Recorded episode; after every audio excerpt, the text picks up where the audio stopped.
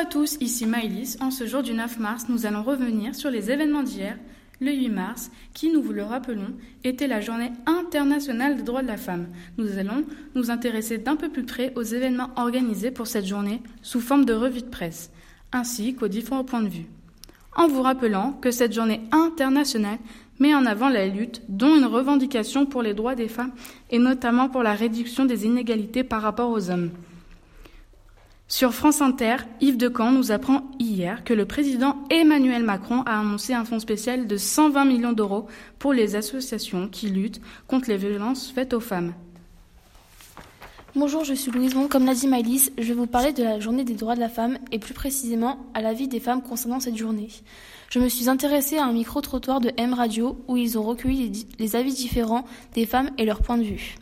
La plupart des femmes sont contre. Elles disent que, je cite, c'est une arnaque, que c'est dommage d'avoir besoin d'une journée, que cette journée ne devrait pas avoir lieu, car nous sommes normalement tous pareils. Cela sous-entend que toutes, les femmes ne sont pas encore égales à l'homme. Quelques femmes quelques femmes sont pour et disent que cela nous rappelle que nous sommes battus pour avoir les droits que nous avons aujourd'hui. Je laisse maintenant la parole à Célia qui va nous parler d'un magazine Femmes ici et ailleurs. Bonjour, je suis Célia. Je me suis intéressée à un article diffusé dans le magazine Femmes ici et ailleurs, publié le 8 mars, qui est, peu euh, peu connu mais néanmoins très intéressant. Je me suis penchée sur une caricature de Swaha qui se prénomme en réalité Christine Boustanier. Elle aime particulièrement dire que un dessin peut provoquer le rire et ou susciter la réflexion, ou encore le dessin de presse n'est jamais innocent. Il peut être une arme redoutable.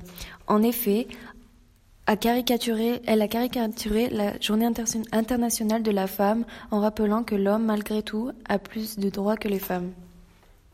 Merci à tous, c'était Maëlys, Louison et Célia. Au revoir.